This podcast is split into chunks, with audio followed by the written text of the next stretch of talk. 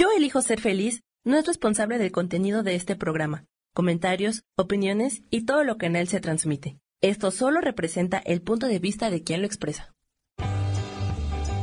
Yo elijo ser feliz presenta.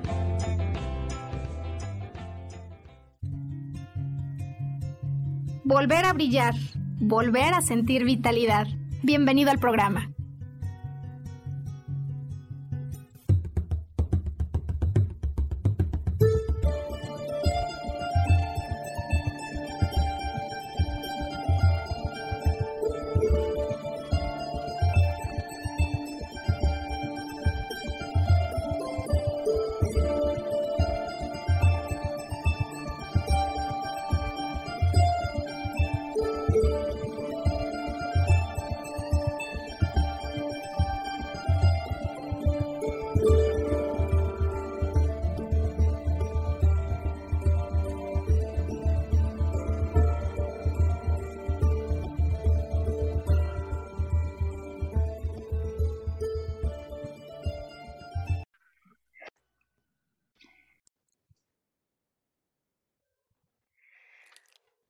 Son las emociones que de acuerdo con la perspectiva de la biodecodificación podrían estar vinculadas con el cáncer de mama.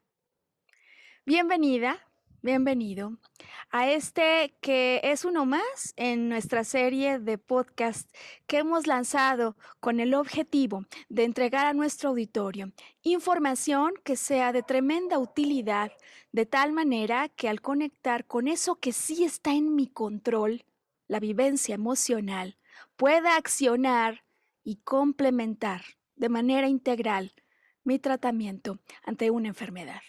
Se trata de un programa, digo uno más en la serie, pero estamos seguros que no será uno más en la historia de muchas mujeres que enfrentaron o enfrentan este padecimiento y además súper agradecida porque el día de hoy tenemos con nosotros a una persona sobreviviente del cáncer de mama que vendrá a explicarnos las dos vistas la vista tradicional en el sentido de cómo vamos viendo la historia y lo que va surgiendo.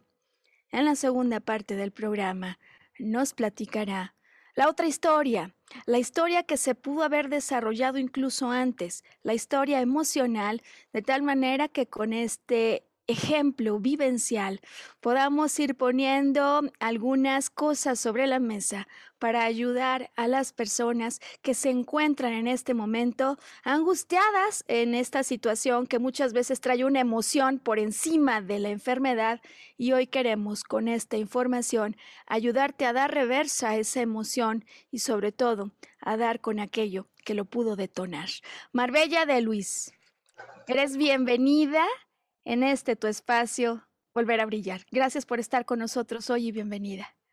Hola Maru, un gustazo. Muchas gracias por invitarme. Un saludo a todos.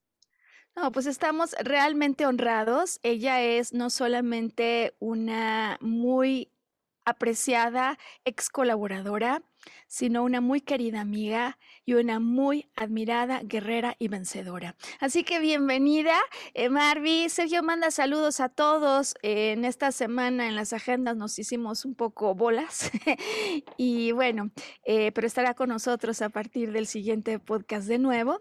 Y bueno, la verdad es que tenemos eh, este, esta, esta invitada y no podemos demorar más para empezar.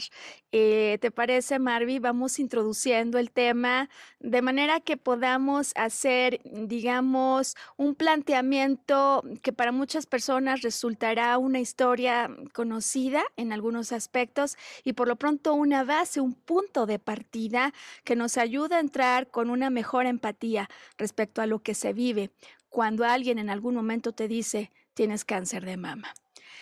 ¿Cómo empezó esto, Marvi? Eh, ¿Cuántos años tenías cuando esto empezó? Hace seis años. Bueno, para empezar, gracias Maru por tantas flores.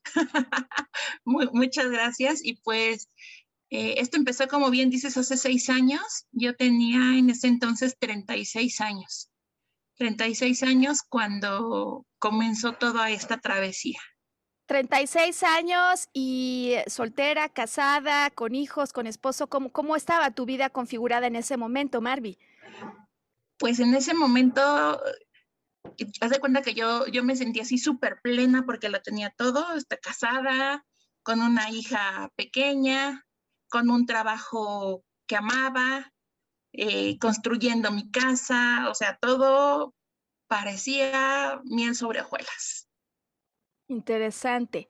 Em, en esa miel sobre hojuelas, entonces, ¿cómo te diste cuenta? ¿Fue un examen de diagnóstico de esos de rutina que a veces se hacen, una exploración en la regadera? Eh, ¿Cómo te diste cuenta que había algo extraño en tu cuerpo? Sí, fue un día que me estaba bañando y de pronto me sentí como que algo me dolió y fue así de, ay, qué raro. Y me sentí, ay, tengo una bolita. Y le digo a mi esposo, oye, ¿se me siente una bolita? ah, sí se te siente una bolita, deberías ir al doctor. Y yo, mm, sí, voy a ir al doctor. Pero de que lo noté a que fui al doctor, pasaron como tres o cuatro meses, porque la verdad de las cosas es que me daba miedo. Me daba miedo enfrentarme a algo pues desconocido, diferente y que podría ser malo, ¿no? Interesante, porque sabes que tú dices hoy que dejaste pasar tres, cuatro meses, ¿no? Em, pero mm, he conocido personas que se acercan para platicar en su historia que dejaron pasar mucho más tiempo por lo que estás diciendo, quizás eh, una, una emoción muy fuerte de miedo, ¿no? de qué podría significar aquello. Sin embargo, tú venciste la barrera del miedo a los tres, cuatro meses. Em, ¿Cómo fue que te animaste a vencer esta barrera? pues yo creo que a final de cuentas la cabeza, la cabeza te va ganando, ¿no? O sea, yo sabía que tenía que ir. Entonces, como que sí daba pasos, pero los daba muy lentos. Era de, voy a ir al doctor. Ah, sí, pero necesito buscar un buen doctor. Entonces me tardé como un mes y medio en buscar un buen doctor. Y entonces, llegando con el doctor, bueno, hago mi cita y me dicen, es que tenemos cita hasta mes y medio. Y yo, ah, sí, démela. No, o sea, ni siquiera yo quería que estuviera pronto esa cita y me la dieron y después creo que la cancelé y la pasé para dos semanas después. O sea, yo daba largas, daba, daba largas para poder ir al doctor. Interesante. Es más, te puedo decir que llegando al doctor, o sea, yo llegué y así, no, doctor, quiero que me haga, quiero que me haga B, quiero que me haga C. Ah, y por cierto, tengo una bolita. Entonces, a ver si me la puede revisar, ¿no? Ok, ok. Em, ahora bien, em, en términos de diagnóstico y tratamientos, ¿cómo fue tu caso? ¿Cómo, ¿Cómo se fue desenvolviendo aquello? Cuando tú le dices, ay, por cierto, tengo una bolita, ¿qué pasa, digamos, en, en términos de lo que vive una persona que enfrentó cáncer de mama respecto a pues todos los pasos que fueron ocurriendo? Pues mira, Maru, cada caso es diferente. Ahora que, lo he visto a lo largo del tiempo, en mi particular caso, eh, esa vez el doctor me dijo, ¿cómo que una bolita? A ver, déjame revisarte, ¿no? Y entonces me hizo como un, ultrasonido y me dijo, mm, te voy a mandar a hacer más estudios. Y, y, me mandó a hacer estudios a un lugar específico porque me pidió un estudio específico, ¿no? Entonces, este, fui a este lugar y entonces ya estando en ese lugar, llega un doctor, mandan a llamar a otro, mandan a llamar a otro, y entonces pues ahí es donde te das cuenta como que las cosas no van tan bien, ¿verdad? Claro, algo está pasando, por lo pronto dices, oye, ¿por qué, ¿por qué no lo pueden ver de manera clara o qué está, qué está ocurriendo? Exactamente, sí, incluso yo les dije, les dije, ¿hay algo malo? Y me dijeron, no podemos, nosotros no podemos decir nada hasta que le demos el resultado y se lo demos a su doctor.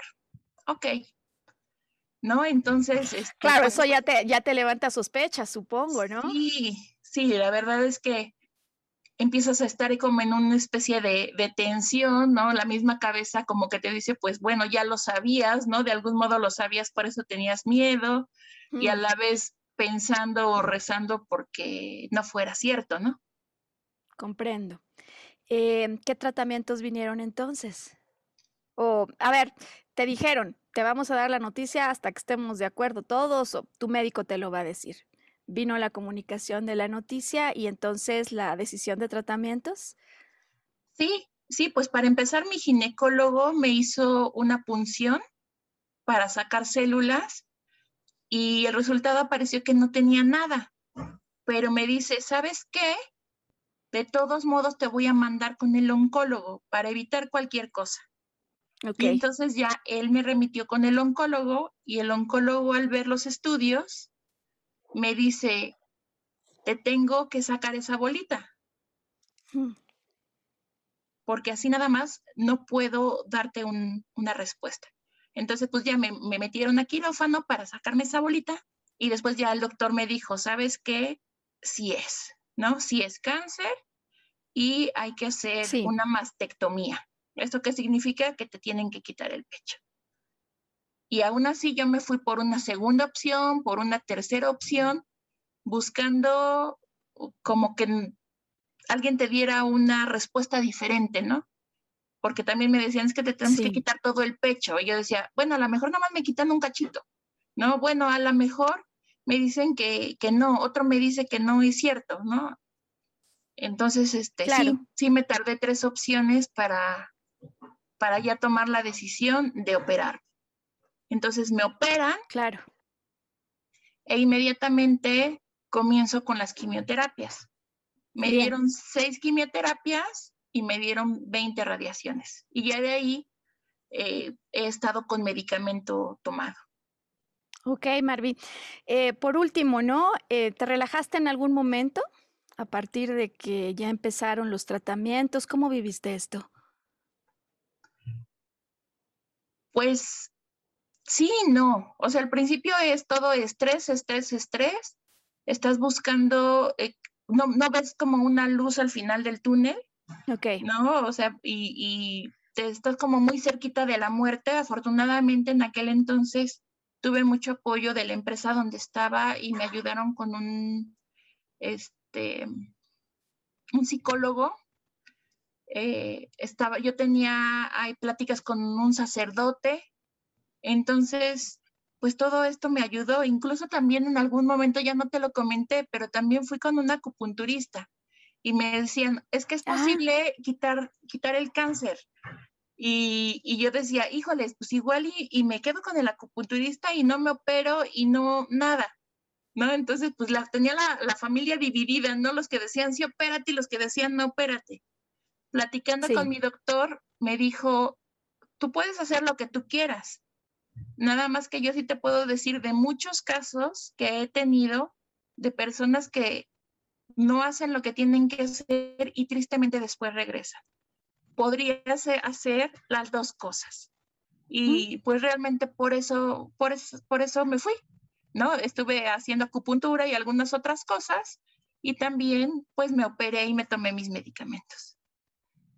Es, interesante como punto de partida esto, ¿no, Marvi? Porque, mm, a ver, en, relación a, todos los casos de personas que se han acercado para encontrar en la perspectiva de la biodecodificación una, una vista complementaria, ¿eh? Como lo has dicho bien, esto es una vista complementaria porque la biodecodificación no toma el lugar de un médico que creo que es muy importante explicarlo, es una vista complementaria al honrar la naturaleza integral que tiene el ser humano porque ese mismo ser humano que tiene una, eh, afección, que tiene una enfermedad, es un ser físico, pero también es un ser emocional y no es que cerremos la cortina de una cosa y digamos, ok, aquí voy a llorar, ok, Laura, aquí ya no lloro, aquí soy la persona física. No, es, algo que vivimos de manera integral y, digo que me parece interesante este recuento porque refleja, desde luego, como bien dices tú, con la debida especificidad del caso, eh, sí refleja eso a lo que se enfrentan emocionalmente, que es nuestro tema de este día, eh, quienes atraviesan por esto desde el primer momento donde hay una alarma, hay una alerta, hay miedo y una negación o un rechazo a eso que de alguna manera estoy sintiendo, a después un proceso en el que dices, pues es que a veces te estabilizas, a veces no, es decir, es un arriba abajo todo el tiempo. ¿De qué manera, si en aquel entonces hubiéramos hecho el ejercicio de arqueología emocional, que hicimos a posteriori, pues nos conocimos mucho tiempo después, pero de qué manera eh, haber hecho este ejercicio le podría haber dado pistas a ella en aquel momento y sobre todo de qué manera los códigos que de acuerdo con la propuesta de la biodecodificación se encuentran vinculados con el cáncer de mama el día de hoy a quienes están en contacto detrás de la pantalla o detrás del audífono, ¿no? Transmitimos bien por YouTube o por Spotify, de qué manera esta puede ser información importantísima para poner en perspectiva y reflexionar desde el ángulo emocional antes siquiera que surgiera la emoción de todo esto que nos has contado. ¿Te parece, Marvi, hacemos la primera pausa del podcast? Eh, vamos a pedirle aquí a Sam que nos ayude poniendo la imagen de los datos de contacto que estamos ofreciendo con motivo de las sesiones de biodecodificación eh, que ofrecemos a la comunidad, a las personas que con el auténtico y sincero interés al escuchar de esto quieren abordar este o cualquier otro, porque esto aplica a cualquier otro padecimiento desde una perspectiva de vivencia interior. Y pusimos hace ya algunas semanas este ofrecimiento a la comunidad de 30 sesiones, Marvi, 30 eh, sesiones eh, completamente gratuitas. Han pasado ya 29 personas con las que nos encontramos realmente profundamente agradecidos y nos queda un lugar. Nos queda un lugar por lo que si al poner Sam esta imagen, tú sientes esa, pues esa llamada interior, ese lugar te está esperando y estaríamos muy contentos de poder contribuir de esta manera a un mayor entendimiento, a mayor profundidad de eso que ocurre en el mundo interior. Y vámonos entonces de inmediato a la pausa porque ya quiero regresar para ir explicando en qué consiste desde la perspectiva de la biodecodificación eso que podrían ser vivencias que resuenen con la experiencia de una mujer que esté atravesando o haya atravesado por este desafío. Hoy volver a billar, biodecodificación y cáncer de mama. Ya volvemos. Bueno, pues estamos de regreso ya y hoy en este programa tan importante y tan especial eh, que queremos dedicar de manera así como muy amorosa, muy empática con las personas que están atravesando por este desafío de cáncer de mama, con la ayuda además de una persona que puede entender precisamente esto que significa en el interior al haberlo atravesado y ser una sobreviviente. Eh, Marvi, gracias nuevamente por estarnos acompañando hoy. Eh, vamos a hacer entonces entonces esta segunda parte, comenzando por explicar, ¿te parece, Marvi, en general a qué se refiere en el código emocional cáncer de mama? Y una vez que expliquemos esta generalidad, hoy vamos a ir por cuatro puntos, cuatro, porque en el caso del cáncer de mama hay cuatro, digamos, estaciones que debemos recorrer para tener un buen entendimiento para poder tener una buena pauta de cuáles pudieron haber sido las emociones que viví, que como recordaremos hoy y para quienes no han seguido esta trama, hoy expondremos, son cuatro razones las que de acuerdo con la biodecodificación están detrás de eso que el cuerpo reporta como una enfermedad.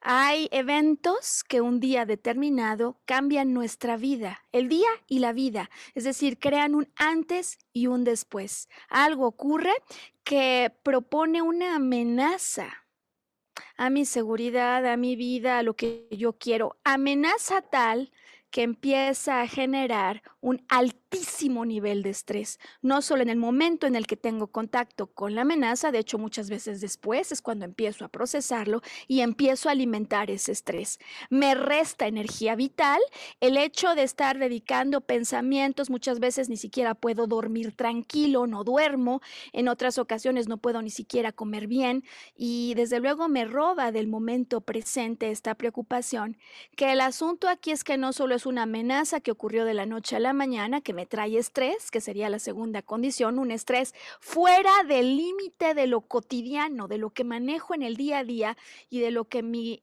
mente consciente podría manejar sin ponerme en peligro. Y por otro lado, hay un altísimo estrés porque número tres, normalmente yo observo esto como si no tuviera una solución.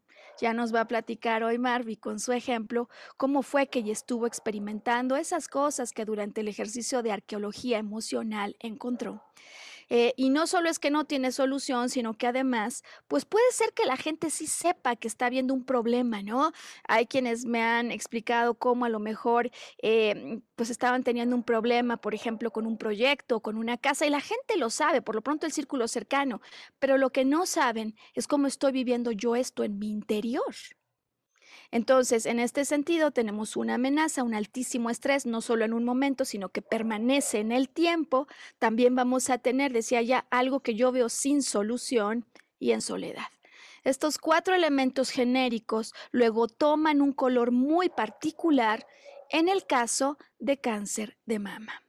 Eh, para explicarlo entonces ya con profundidad, eh, empecemos, ¿te parece, Marvi, con la pregunta número uno que nos hacemos cuando queremos empezar el proceso de biodecodificación? Entender que hubo más allá. Eh, ¿Cuál fue el diagnóstico?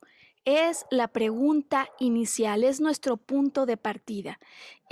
interesante que muchas veces en el caso de cáncer de mama, eh, las personas te dicen, te reportan cáncer de mama.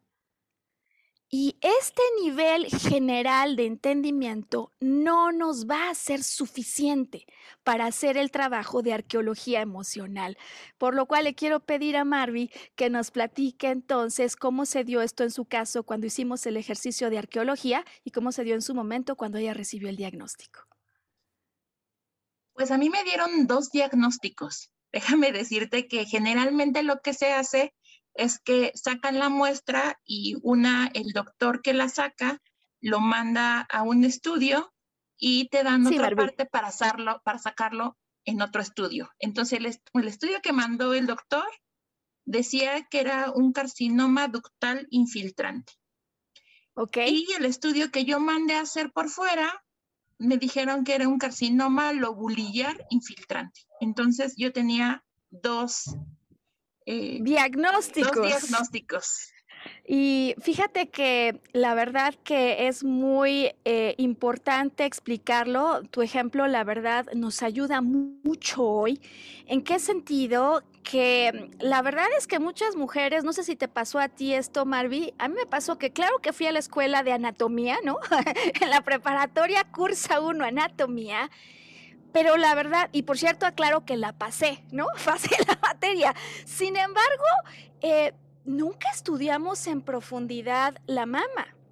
¿No? Es decir, pues uno sabe que tiene algo, pero no profundiza en entender qué es lo que hay adentro de ella. ¿Tú la conocías en su momento en la prepa? ¿Tú lo estudiaste, Marvi?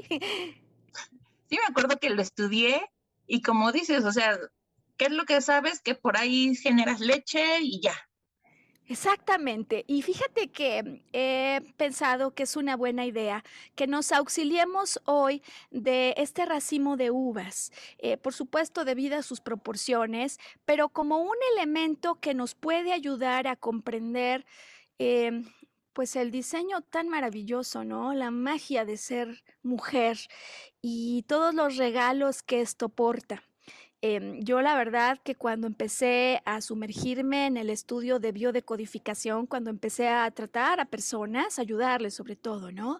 En la perspectiva emocional que se acercaban con cáncer de mama, volví a esos esquemas, esos diagramas, algunos que te digo que nunca había visto, y, y declaro que no pude sino sentir un profundo amor, un profundo amor al comprender la inteligencia que hay detrás de este amorosísimo diseño en nuestro cuerpo. Em, en este sentido digo que pongo la imagen para explicar dos cosas porque Marvi nos ha dicho que ya tenía dos diagnósticos. Uno de ellos, el carcinoma ductal infiltrante o conductal infiltrante, resulta eh, uno de los más frecuentes y por mismo motivo podría ser uno como el que alguien que en algún momento vea esta transmisión haya tenido o esté enfrentando. Y este, el ductal, o el conductal hace referencia a los conductos, eh, Marvi, auditorio, a través de los cuales circula, se comunica la leche que ha producido las glándulas mamarias, la comunican para que el niño pueda recibirlo, ¿no? En su viaje en su viaje hacia el exterior. Entonces, eh, este racimo ayuda mucho en qué sentido? Que tenemos varias glándulas, decía yo, varias glándulas mamarias, eh, hombre, no de este tamaño, pero me parece que la imagen es potente en el sentido que aclara eso que hay en el interior del pecho, porque después de una, de una capa de piel, por supuesto, y grasa que protege, entonces tenemos las glándulas mamarias que en este ejemplo visual tomaría el lugar de estas uvas, digo que es más alargadas, hombre, debidas proporciones, ¿no? Pero la idea es esta y cada una de ellas está conectada, como aquí estamos viendo, ¿no? A través de canales, eh, algunos, ¿no? Más pequeños que se unen a unos más grandes, que finalmente van a permitir que se comunique, que se transmita y que se entrega esta leche. Ahora bien, entonces, al tener en el modelo anatómico tanto los conductos como las glándulas, Marvi, tenemos dos funciones distintas. Dos funciones distintas que mm, en el sentido metafórico, como muchas veces trabaja nuestro cerebro, nos van a ayudar a entender los posibles conflictos emocionales que habría detrás de esto. En el caso de las glándulas, eh, pues muchos damos, eh, digamos, por entendida la producción de leche, ¿no? Pero puede ser que se nos olvide o pasemos por alto que esta no es cualquier leche sino que tiene el componente de anticuerpos. Anticuerpos que van a generar la función de protección al hijo que voy a alimentar. Entonces hay una función, por un lado, de protección. Desde luego es un alimento, es una nutrición que me va a permitir asegurar la protección de aquel que lo reciba. Y por el otro lado, en los conductos hay una transmisión, hay una comunicación. A lo largo del cuerpo, eh, no solo en el caso del cáncer de mama, sino en general de todos los conductos que ayudan a efectos de transmisión, eh, la función está relacionada con comunicar. Y en este sentido, entonces voy a explicar en contraposición si la función es nutrir y proteger o si la función es comunicar, ¿no? Para permitir, déjame decirlo así, Marvi, eh, conectar como si estuviera abrazando, estrechando a alguien contra mi pecho, ¿no? Eh, en afecto, en amor, en amor maternal. Eh, estas funciones, ¿cómo se viven? Digo, en contraposición durante un conflicto que podría estar vinculado con cáncer de mama. Ahora bien, ¿por qué no empezamos por esto? Eh, y es que hemos en otros podcasts, Marvi, explicado, por ejemplo, cómo eh, la parte del aparato respiratorio la vinculamos con temas de libertad, de seguridad, eh, pues desde luego el aparato digestivo, en la asimilación de eso que vivo en relación con el exterior. Y ahora, en el caso del cáncer de mama, el tema genérico sobre el que se va a empezar a profundizar, que hoy desde luego te llevaremos, ya te dije, a lo largo de cuatro escalones, el tema central le llaman un conflicto de nido. Sin embargo, estarás de acuerdo, Marvi, que conflicto de nido, pues cuesta trabajo entenderlo, ¿no?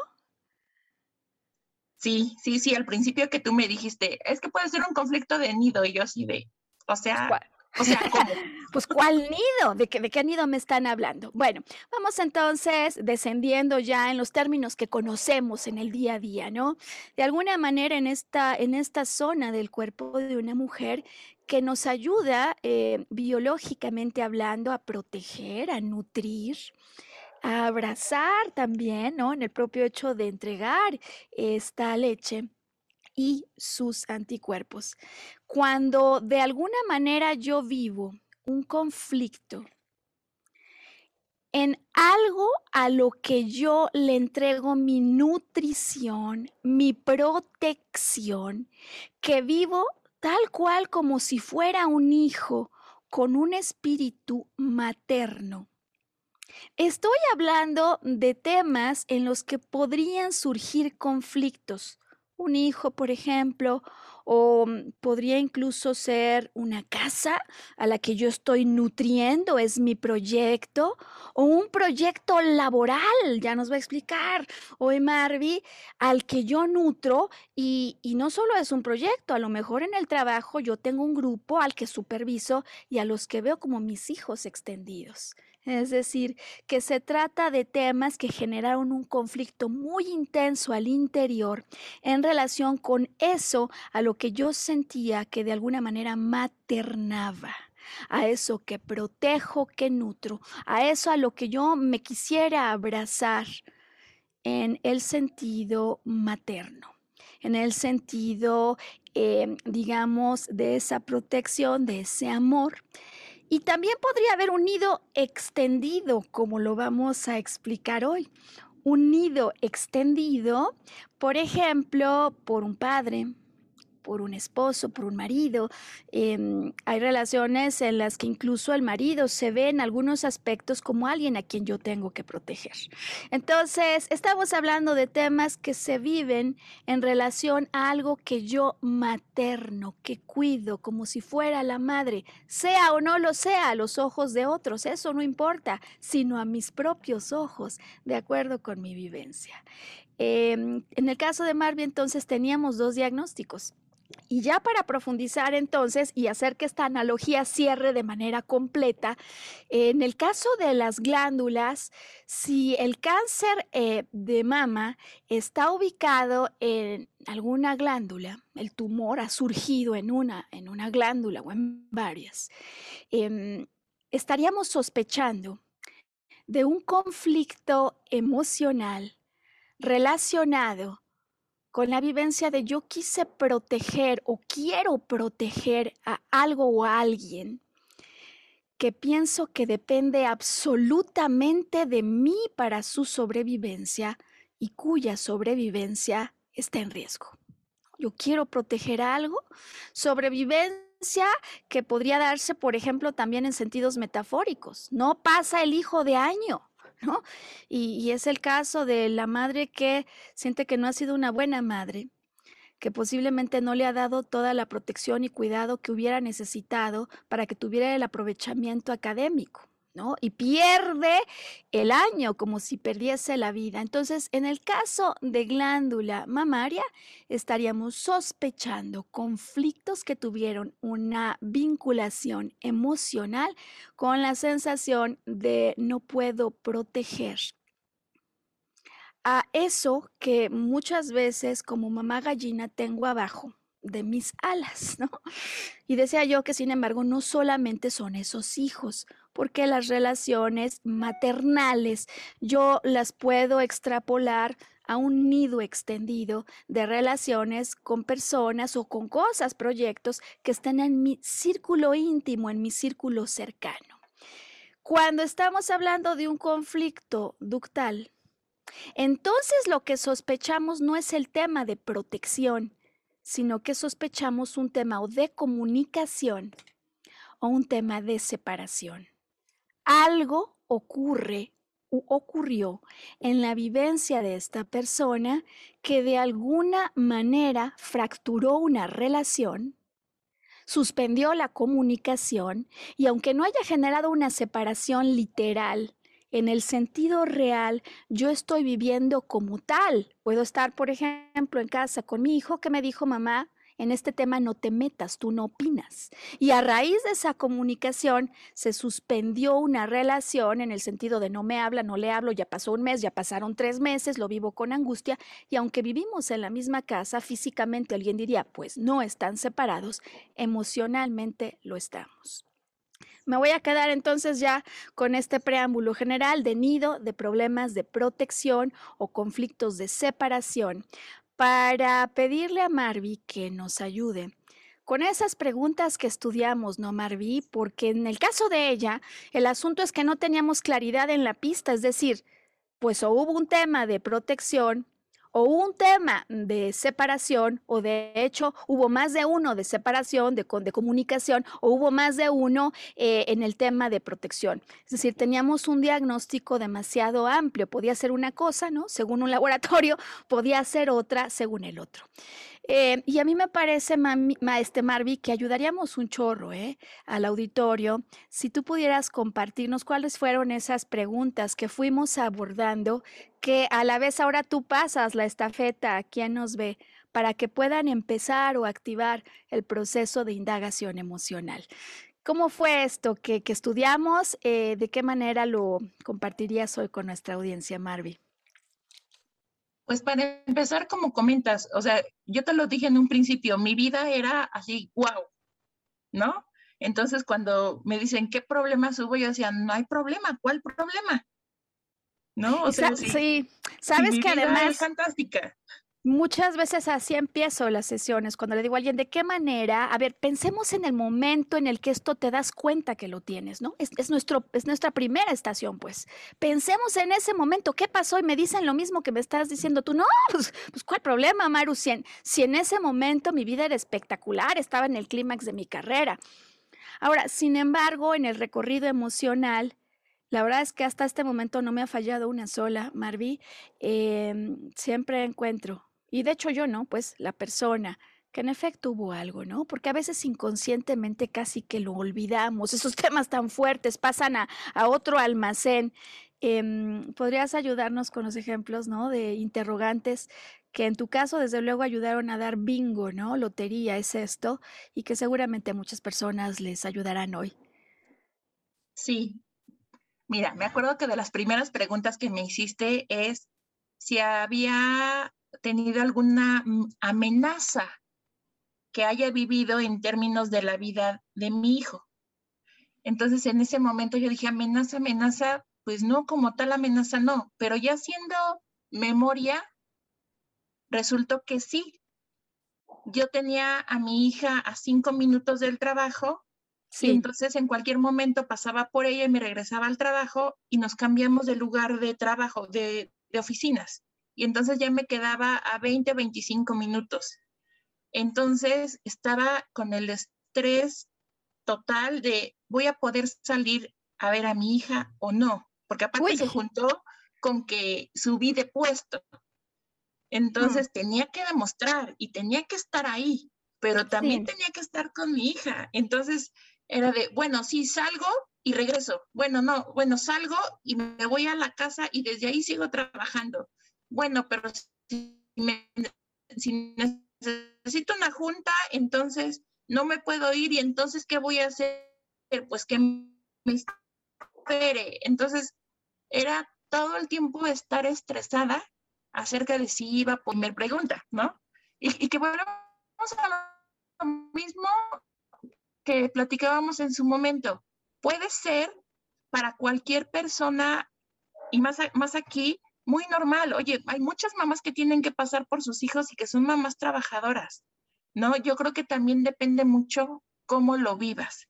Y en este caso, te puedo decir que yo soy una, era, ya no lo soy tanto, una persona que necesitaba tener control absoluto de todo. Entonces, cualquier cosa que en mi mente, nadie lo tenía que saber. ¿No? Era solo mío. Híjole. bueno, em, esa es la primera pregunta. Fíjate, Marvi, que has abierto un tema importante. Tuvimos algunos pequeños problemas en la conexión con Marvi. Te escuché un poco fragmentada y si acaso alguien lo escuchó así, solo para que tengan claro, ¿no? Lo que nos acaba de decir ella es cómo vivió una sensación de separación de su hija y un estrés que subía mucho más allá de, como quien dice, el techo, por la vivencia interna de qué hago, voy por ella o trabajo, pero, pero necesito este trabajo para mi sobrevivencia de alguna manera, ¿no? Es como protejo, como nutro al hijo, pero por el otro, la angustia de debo de salir por él, porque si no estoy por ella, estoy separada. Eh, y pues un estrés que cualquier persona diría, oye, Marvi, pues no es para tanto, ¿no? Y es algo pues, bájale un poco, es, es un asunto que no es tan complejo, pero el asunto nos lo dice ella. No, espera, no es, no es el tema de afuera. Claro, ya estamos viendo los temas que lo pueden detonar, pero sobre todo es la vivencia interna, porque ella dice, oye, yo quería controlar todo y de alguna manera esto empieza a amenazar mi posibilidad de estar cerca y eventualmente de nutrir. Fíjate, Marvi, que además eh, das pie con esto a que podamos nosotros conversar sobre el tema de la culpa, ¿no? Eh, que muchas veces, tú dices, hay mujeres que trabajan y pues claro que tienen que atender a sus hijos, em, pero es curioso, ¿sabes? Cómo habíamos dicho la glándula mamaria tiene que ver con la protección. Eh, es curioso cómo en algunos casos, fíjate que como tú, pues quiero protegerlo y hay algo que podría amenazar esa protección. ¿no? Pero también puede ser que alguien diga, pues debería protegerlo, debería amamantarlo, pero no quiero. Pero no quiero porque tengo que trabajar o porque tengo una relación con el exterior y me choca estar. Y, y el asunto no es no quiero y lo debo, sino que en ocasiones esto genera una vivencia interior de una profunda culpa que no le digo a nadie, ¿no? Tú dices, yo controlaba y pues no le digo a nadie, pues hay otras personas que en ocasiones viven esta desazón, este estrés interno, sin comunicarlo, compartirlo con ninguna persona. Ahora bien, eh, este solo es un ejemplo. Eh, en el caso de Marvi, además, hubo otra pregunta, ¿te acuerdas, Marvi? Que nos hizo verificar o darnos cuenta que en términos del asunto conductal, pues era el otro diagnóstico, algo más podía pasar, ¿no? Cuando yo siento la amenaza de una posible separación de algo que amo, de algo que nutro, de algo que siento que es mi hijo, aunque a lo mejor no sea un hijo directo. ¿Nos podrías ayudar, eh, Marvi, con esta otra parte? Fíjate que sí, Maru. Eh, también en aquel entonces, te digo que tenía, eh, que me habían subido de puesto, pero también eh, en, en, la empresa había como varias áreas que estábamos llevando proyectos y entonces en algún momento se vio si, mi, si mi equipo se disolvía, se disolvía y lo, lo pasaban a otras áreas. Y eso también me generaba pues un estrés profundo porque pues era un equipo que quería mucho, bueno, quiero mucho, son personas que, que estimo muchísimo, muchísimo. Y yo decía, ¿y qué va a pasar? Porque todos íbamos creciendo juntos, ¿no? Entonces, ¿qué va a pasar con ellos? ¿Qué va a pasar conmigo? Entonces también era algo que, que me traía estresada y que también vuelvo a lo mismo, no era algo que fuera por la vida platicando importante, ¿no, Marví? Porque sabes que, dadas las preguntas con las que empezamos el descenso, Em, lo que no era evidente puede empezarse a volver más claro para alguna persona que dice, oye, no, mi vida era espectacular, como, como me dijiste tú en su momento y como muchas veces me dicen las personas. Sin embargo, ya cuando empezamos a, profundizar en estas preguntas de qué amenaza estabas enfrentando en términos de la vida de tu hijo o de tu hija, em, qué experiencia tenías que no, digamos, eh, diera para la sensación de lo estoy protegiendo a una mascota, a un proyecto.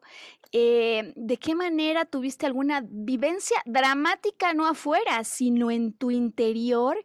porque no podías, por ejemplo, alimentar a un hijo. Hay personas que al ver al hijo en la incubadora y no poder acceder en meses, empiezan a desarrollar un tremendo estrés por no poderlo alimentar. Y entonces es como si algo, ¿no?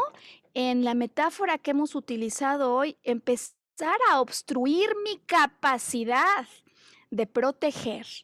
O como alguien me dijo en algún momento, me dijo Maru, la comunicación con mi sobrina que yo he visto como mi hija, pues se fracturó, nos separamos, o sea, nos hicimos bolas. Qué importante, ¿no, Marví? En esa metáfora y esa manera de decírmelo, se hizo bolas la comunicación. Eh, algo impedía que yo pudiera proteger y por más que intentaba dar más y entregar más, algo, algo lo estaba bloqueando pues el cuerpo de alguna manera ayuda a responder para resolver el problema. En el caso del cáncer en las glándulas, si el asunto es yo no siento que alcance a proteger lo suficiente, necesito refuerzos, necesito más glándula para producir el alimento con el cual nutro y protejo. Y no sé si te acuerdas que yo también te dije lo mismo. Oye, ya haciendo recapitulación, tenía la vida hecha pelotas, o sea, tenía temas con lo de la casa, buscando dinero para, para poder construir, con lo del trabajo, problemas, con la hija en estrés. O sea, yo traía la vida hecha pelotas, pero hasta después que hicimos todas estas preguntas, fue que me di cuenta, porque también déjame decirte que, ya ves que te dije, yo estuve con un psicólogo, con una psicóloga y con un sacerdote, pero sabes que en ese momento todo, todo lo que estuvimos viendo fueron temas de, de aceptación, de aceptación de la enfermedad, de, incluso me decían, no busques un por qué, busca un para qué. Y entonces es esta mentalidad que se requiere también en ese momento de echarte para adelante para buscar esa sobrevivencia, pero también no, no volteas a ver qué es lo que pasó, pero sí tiene que llegar un momento en que tienes que hacerlo. Híjole, Marvi, yo creo que has puesto las cosas en un tenor que es justo el complementario que queremos entregar hoy. Eh, desde luego, pues nadie dice que no hay que aceptar esto que está ocurriendo y desde luego hay que mirar en el para qué. Ocurre muchas veces en la vida de mujeres que tienen 30 años y que tienen algunos hijos pequeñísimos y que dicen yo lucho por ellos, ¿no? Para ellos. Eh, sin embargo, desde la perspectiva de la biodecodificación, hay algo más que puedes hacer. Hay algo más para tomar propiedad de la emoción que hay en tu interior y para para no acrecentar un estrés que está bien conocido en el mundo médico como el estrés baja las defensas, ¿no? Eh, de tal manera que al tomar propiedad y llevar tu vida a otro punto de estabilidad, por lo pronto desde lo que sí está en tus manos, desde lo que de ti sí depende, estás haciendo un gran complemento. Y bueno, además decías la vida de pelotas, que lo recuerdo, y, sabes, eh, creo que nos ayuda a cerrar, a redondear la explicación del testimonial que nos das hoy, porque al volver a esta imagen, ¿no? De una glándula, en un conjunto de varias, que se encarga de producir para nutrir. Me acuerdo cómo me decías, oye, ante los problemas que se vinieron en la construcción, yo dudaba si iba a tener lo suficiente o no para acabar de producir o de generar este proyecto, que además, por cierto, es el nido familiar, pero, pero que dice, se hace bolas, pero potencia todo. Es decir, voy por mi hijo no voy por mi hijo, porque me arriesgo a perder un trabajo. Y si no tengo el trabajo, pues de alguna manera tampoco tengo. Eso así es como lo vamos viendo, lo que necesito para proteger a mi hijo, a mi hija, al proyecto de casa. Es decir, todo se empieza a potenciar. Y si encima luego viene el conflicto o la amenaza de puedo ser separada de estos que son mis hijos más queridos, ¿no? Mis hijos de alguna manera protegidos, pues la vivencia al interior de la persona, ya más allá de, como dices, lo que esté ocurriendo, puede ser súper intensa, puede ser súper intensa. Y mm, hagamos algo, Marvi, estoy viendo el reloj, vamos a la segunda pausa. Vamos a pedirle a Sam que ponga en pantalla eh, los datos de contacto en caso de que quisieras tomar, aprovechar la oportunidad para adentrarte en el mundo interior, ese de las emociones, ese que es muy real y ese que muchas veces los únicos que sabemos que está ocurriendo somos nosotros, como hoy nos ha confiado Marvi. Y mm, ya al regresar, Marvi, les damos tres pistas más, ¿te parece? Porque bueno, una cosa es el conflicto de separación o de protección que siento que no alcanza, o de que debo pero no quiero proteger y vivo con culpa, en fin, tantas otras posibilidades, porque la verdad es que hoy estamos viendo solamente dos tipos, ¿no? Eh, de padecimientos en términos de mama, cáncer de glándula mamaria, cáncer en, el, en lobulillo glandular, el carcinoma lobulillar, o el carcinoma ductal. Hoy solo estamos viendo esos dos, pero me gustaría no irnos hoy sin explicarles otras tres pistas de exploración em, emocional y sobre todo ya rumbo al final del podcast, Marvi, em, averiguar cómo en tu vivencia conocer de esto, de la perspectiva emocional, está cambiando, si bien ese pasado ya se queda ya, pues ya, de hecho tú ya lo habías resuelto, cómo cambia, ¿no? Eh, la vida que tienes de frente y tu día a día. En su momento me dijiste tres cosas que me gustaría que compartas con el auditorio, porque pienso que es una bellísima interpretación que puede dar fortaleza y no solamente fortaleza, sino capacidad de ejercer acción emocional a quienes están atravesando por esto. Vamos a la pausa que ya volvemos.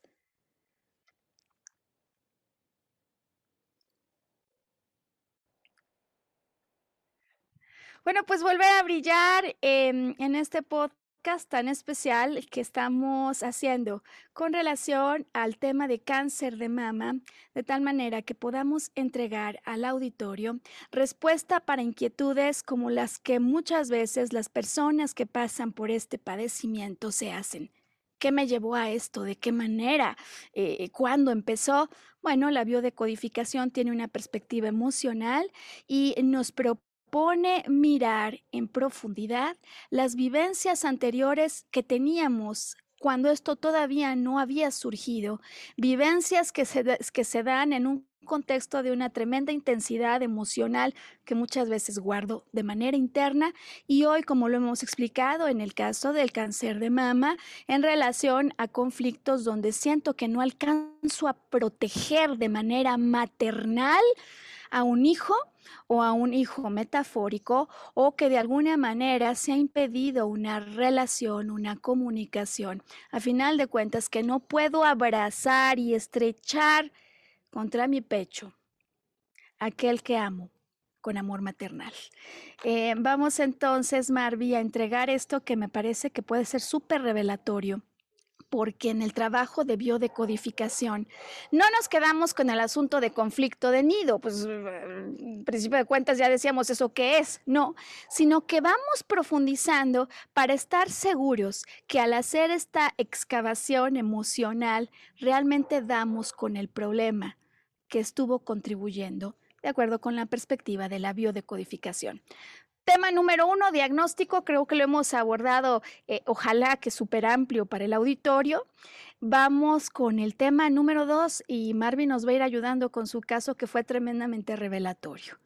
Nos interesa saber si este tumor, esta bolita, se está presentando en la mama izquierda o en la mama derecha y si tú eres diestra o zurda. Yo soy diestra y el problema se presentó en la mama izquierda. Bien, gracias por esta información, Marvi, que es clave. Cuando una mujer diestra reporta un tumor en el lado izquierdo, en este caso la mama izquierda, estamos sospechando problemas o conflictos que hayan tenido que ver directamente con un hijo, con madre o con hijos adoptivos. En el caso de una mujer diestra, donde el tumor surge del lado derecho, en la mama derecha, estamos hablando de un problema que surge con el padre, al que metafóricamente llamamos la primera pareja, con el marido, novio, o simplemente con quien vivo, no tengo que estar casado, ¿no? Segunda pareja, con hermanos, tercera pareja, con amigos, primos, cuarta pareja. Es decir, que en el caso de mama izquierda, repito, para una mujer diestra, la pauta es que conflicto viví, donde sentí que no alcanzaba a proteger o de quien me sentí separada cuando quería abrazar en relación al hijo, los hijos, los hijos adoptivos, o sea, metafóricos, que podría ser, por ejemplo, un marido, ¿eh? Podría ser un marido, pero al que veo como un hijo, o eh, en el caso de madre, ¿no? Es decir, hacia donde yo ejerzo protección. Marvi, ¿de qué manera esto nos ayudó en tu caso a dar con lo que estaba provocando el asunto? eh, precisamente como lo comentas y, como yo les he venido platicando, porque aparte de, estos problemas yo traía otros problemas, pero cuando empezamos a ver que tenía que ver del lado izquierdo, pues cuando dije, ah, ok, sí puede ser el hijo, ah, sí, puede ser el equipo, ¿no? Ah, sí, puede ser la casa, ¿no? Entonces, eh, ahí fue donde empezamos a, a separar. Fíjate que además lo dice súper bien. Empezamos, porque en el diagnóstico no solo se queda aquí, es decir, ya sabemos que puede ser glandular, que puede ser conductal, que puede ser de protección el conflicto o que puede ser de separación. Ahora ya sabemos que de un lado se reportan los problemas con madre e hijos y del otro lado las relaciones que decimos, eh, digamos, de manera conceptual tengo en forma horizontal. Las de hijo y madre las llamamos vertical. A mí me es más fácil explicarlo como relaciones de mamá gallina. Todo lo que tengo abajo de mis alas, pues de alguna manera, que así lo siento, la mamá gallina que los nutre, que los protege, que quiere abrazarlos. Eh, y del otro lado, el lado izquierdo, siendo diestra, siendo diestra, eh, los temas con pareja. Cuando eres zurda, esto es justamente al revés. Cuando eres zurda es justamente lo opuesto. Ahora bien, empezamos, pero allí no acabamos.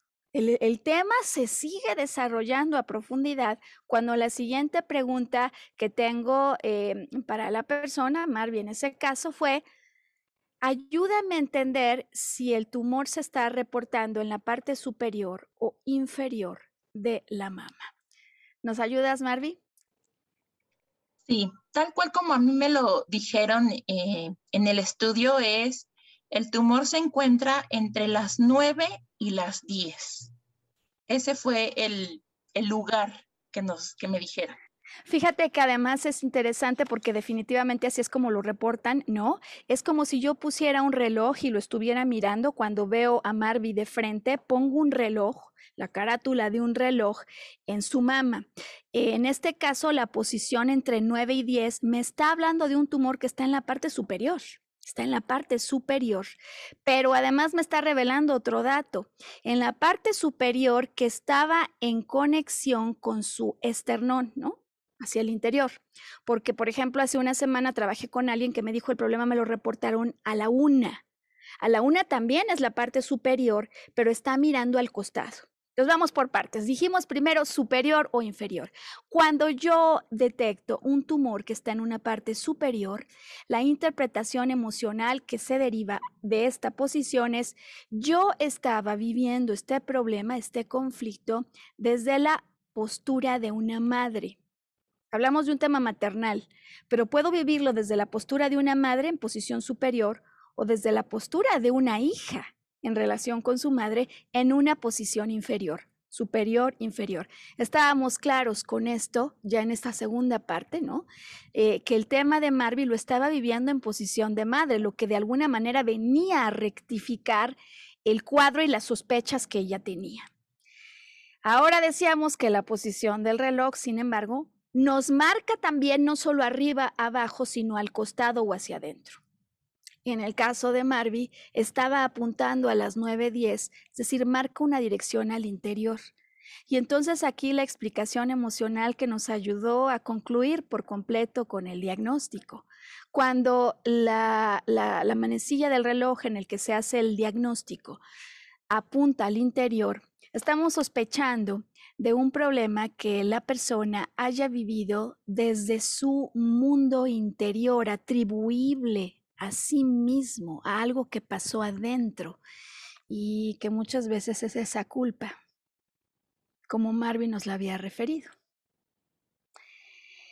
En el caso de manecillas que apuntan a los costados, sospechamos de problemas que yo los viví atribuidos o atribuibles al exterior. Y recuerdo el caso justamente de esta persona a la una, que su tema no había sido con un hijo o con hijos en proyectos, ¿no? Como, como sino con una sobrina, la que decía hace un rato que veía como su hija, y que a partir de su cumpleaños empezó la separación que duró un mes, pero que se vivió de manera intensa y dramática porque no solo no le habló, sino que se retiraron el habla en ese tiempo, pero que la tía quien tenía el cáncer, atribuía al novio, al exterior. Entonces aquí estamos viendo perspectivas totalmente distintas, pero que nos ayudan a entender en la posición el conflicto emocional que pudo estar vinculado. ¿Te acuerdas cuando terminamos este, este diagnóstico, Marvi? Sí, la verdad es que eh, me sorprendió cómo a partir de un diagnóstico médico podríamos encontrar también los temas emocionales, ¿no? O sea, de verdad que, cuando yo me, me di cuenta de qué manera me fuiste llevando y, darme cuenta de los problemas, la verdad es que para mí fue, fue grandioso, ¿no? Y sobre todo, está buenísimo para las personas que apenas lo están, lo están padeciendo, porque bien dicen que si tú no aprendes, la vida te vuelve a repetir la lección. ¿no? Entonces, este, pues tú y yo sabemos que ahorita estamos, estoy repitiendo mi lección, ¿no? En otros temas, ¿no? En otros temas. En otros temas. En otros temas, eh, pero qué importante para las personas que están ahorita en este momento no, no, no obviarlo, no decir, bueno, ya no importa, sí importa. Fíjate que me parece que ese quizás sea el mensaje central de hoy, ¿no? Eh, hay personas que a raíz de que lo viven se mantienen apegadas al miedo de que esto no vaya a repetir, de que esto no me vaya a volver a pasar eh, o de que no vaya a despertar en algún otro lugar. Y, y, me parece que aquí es donde conectamos con esas, decía yo, tres conclusiones que en su momento tú obtuviste, que me parece que son importantes de entregar hoy, porque en efecto, si yo descubro que emocionalmente desde luego que hubo cosas que me estresaron. Pues ya, es más, muchas veces decimos, hombre, nadie se va a poner aquí a hacer las comprobaciones con ecuaciones, pero lo que yo sí sé es que entonces vivía una tremenda perturbación interna y no deseo volver a vivirla. Pero me puedo adueñar de mis emociones para encontrar una solución a esto, ¿no? Me acuerdo cómo nos reíamos cuando te decía yo, pues una solución práctica pues me cambio a vivir al departamento que está enfrente del trabajo. Es una solución práctica. No, pero que la familia, el dinero, ok, esa no funciona. Tengo que encontrar una que sí funcione. Hablo con mi jefe y le digo, ¿sabes qué? Necesito venir a trabajar a partir de las 7 de la mañana. Ni hablar, voy a tener que hacerlo así para que de alguna manera se vea aquí mi compromiso y no esté comprometiendo mi salud interna, mi emoción además alguna solución tengo que entregar, es decir, ya sabiendo hoy que esto se produce por algo que me amenaza, pues la primera pregunta es realmente me amenaza o no, ¿no? ¿Amenaza mi vida? ¿Amenaza la vida de los hijos que yo tengo en la empresa si yo me voy? ¿Será cierto? ¿Será verdaderamente cierto esto? Y si verdaderamente hay una amenaza, bueno, ¿qué soluciones puedo yo encontrar? de vía práctica o trabajando en mi interior, ¿sabes? Porque de alguna manera no le hace bien a mi cuerpo, se sabe, estar provocando este estrés que me quema diario y que hace que la verdad es que además ni siquiera esté concentrado o concentrada en lo que debo. Y por supuesto el poderlo externar, porque a veces yo no encuentro solo o sola la solución, pero porque no he acabado de comprender las aristas y otras posibilidades, pero si la comparto con alguien, podría encontrar otras soluciones, eh, de tal manera que esto me da pie a pedirte, Marvi, si nos cuentas de esas otras soluciones que a raíz de tu experiencia has decidido ofrecer a la audiencia en una labor altruista y desinteresada que no lleva más intención que poner en las manos de quienes están viviendo esto soluciones que en su momento tú no tuviste en tus manos. Pues mira, Maru, para empezar, eh, un, poco, un poco de lo que comentas lo primero que estoy haciendo es darme cuenta de qué pasa con mis sentimientos, ¿no? De, darme cuenta de, de, si estoy en estrés, tratar de bajar el estrés, ¿no? Si, si estoy histérica, tratar de, como, como tú dices, ¿no? Preguntarte si realmente vale la pena.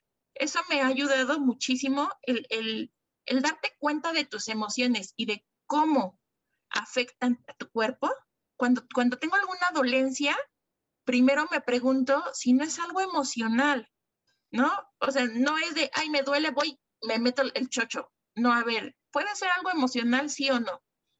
Si encuentro que es algo emocional, pues entonces trato de darle solución a la emoción. Y si no, pues claro que sí me tomo la pastilla, ¿no? O, hago las dos cosas, vuelvo a lo mismo, no está peleado una cosa con la otra, para empezar.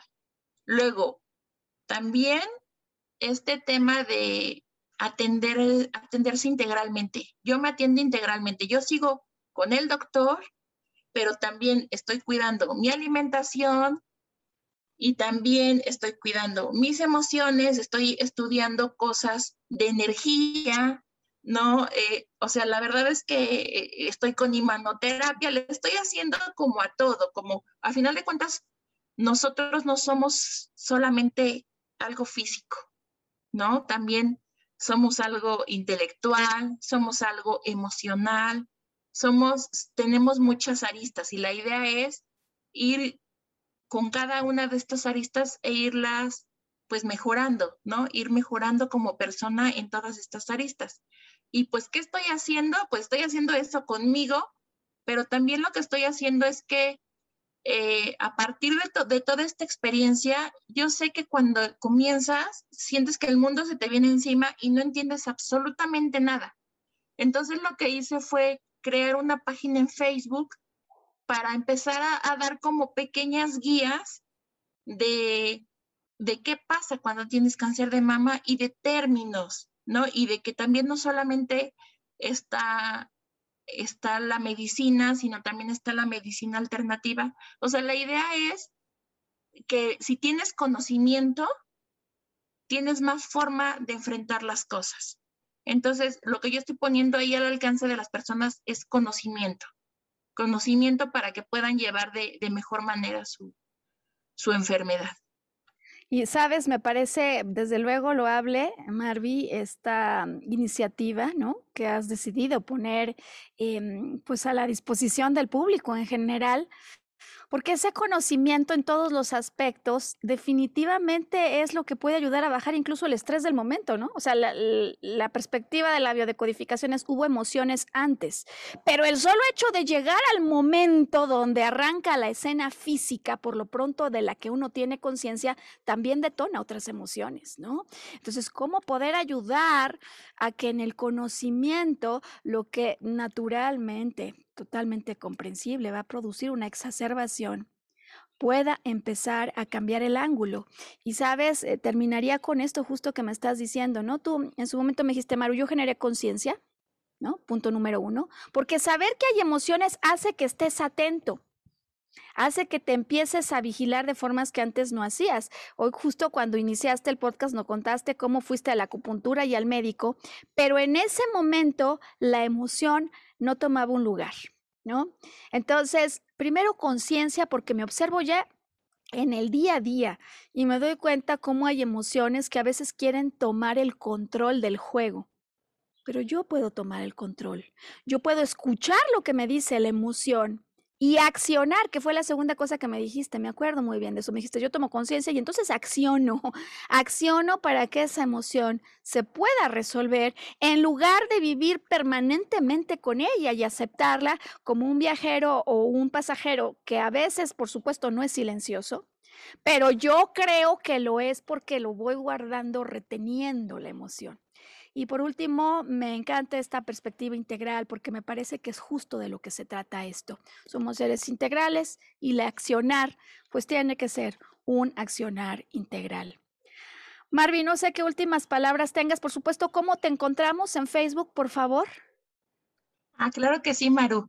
Eh, mi página se llama Cáncer de Mama, mi reto a superar. ¿No? Entonces los invito a que se inscriban y aprovechando, quiero, quiero ver si tú me haces el grandísimo favor. Tú me decías que tenías un lugar, pero ¿me podrías regalar tres lugares para aquellos que estén desde mi página y que se comuniquen contigo que tengan cáncer de mama? Uy, me encanta esta colaboración. Ya sabes que sí, ya sabes que sí, ya sabes que te vamos a decir sí de inmediato. Tres lugares a quien a través del contacto en la página, ¿nos recuerdas por favor si alguien no tomó el nombre para que lo pueda anotar ahora mismo? Sí, es cáncer de mama, mi reto a superar.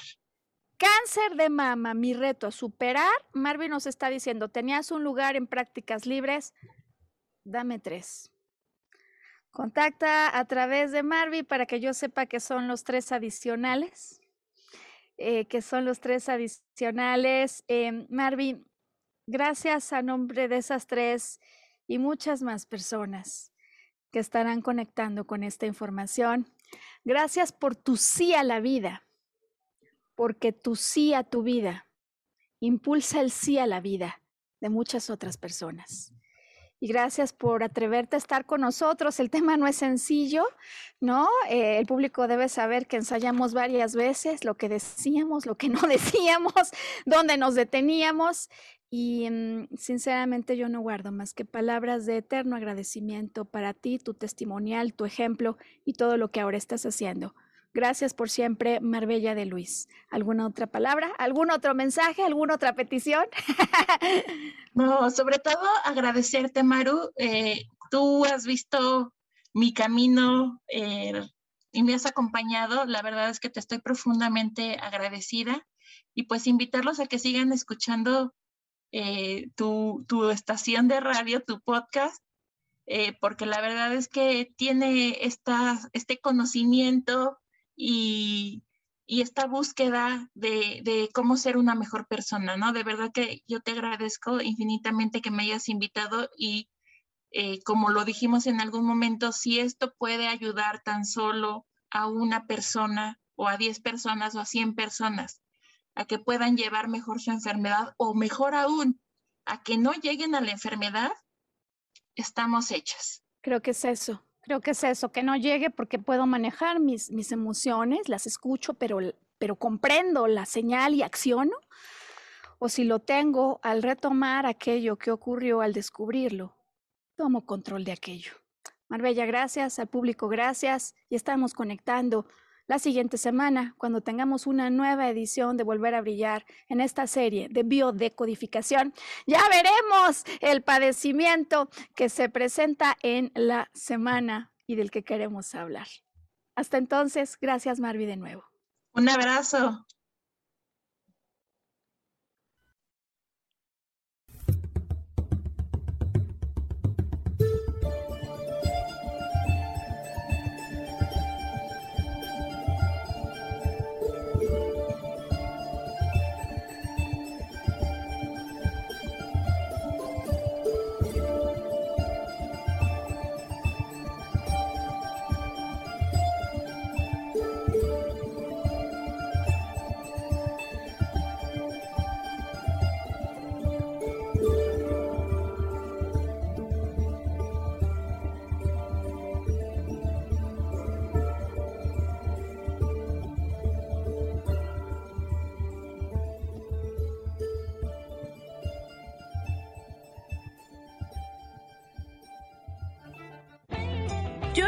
Feliz presentó.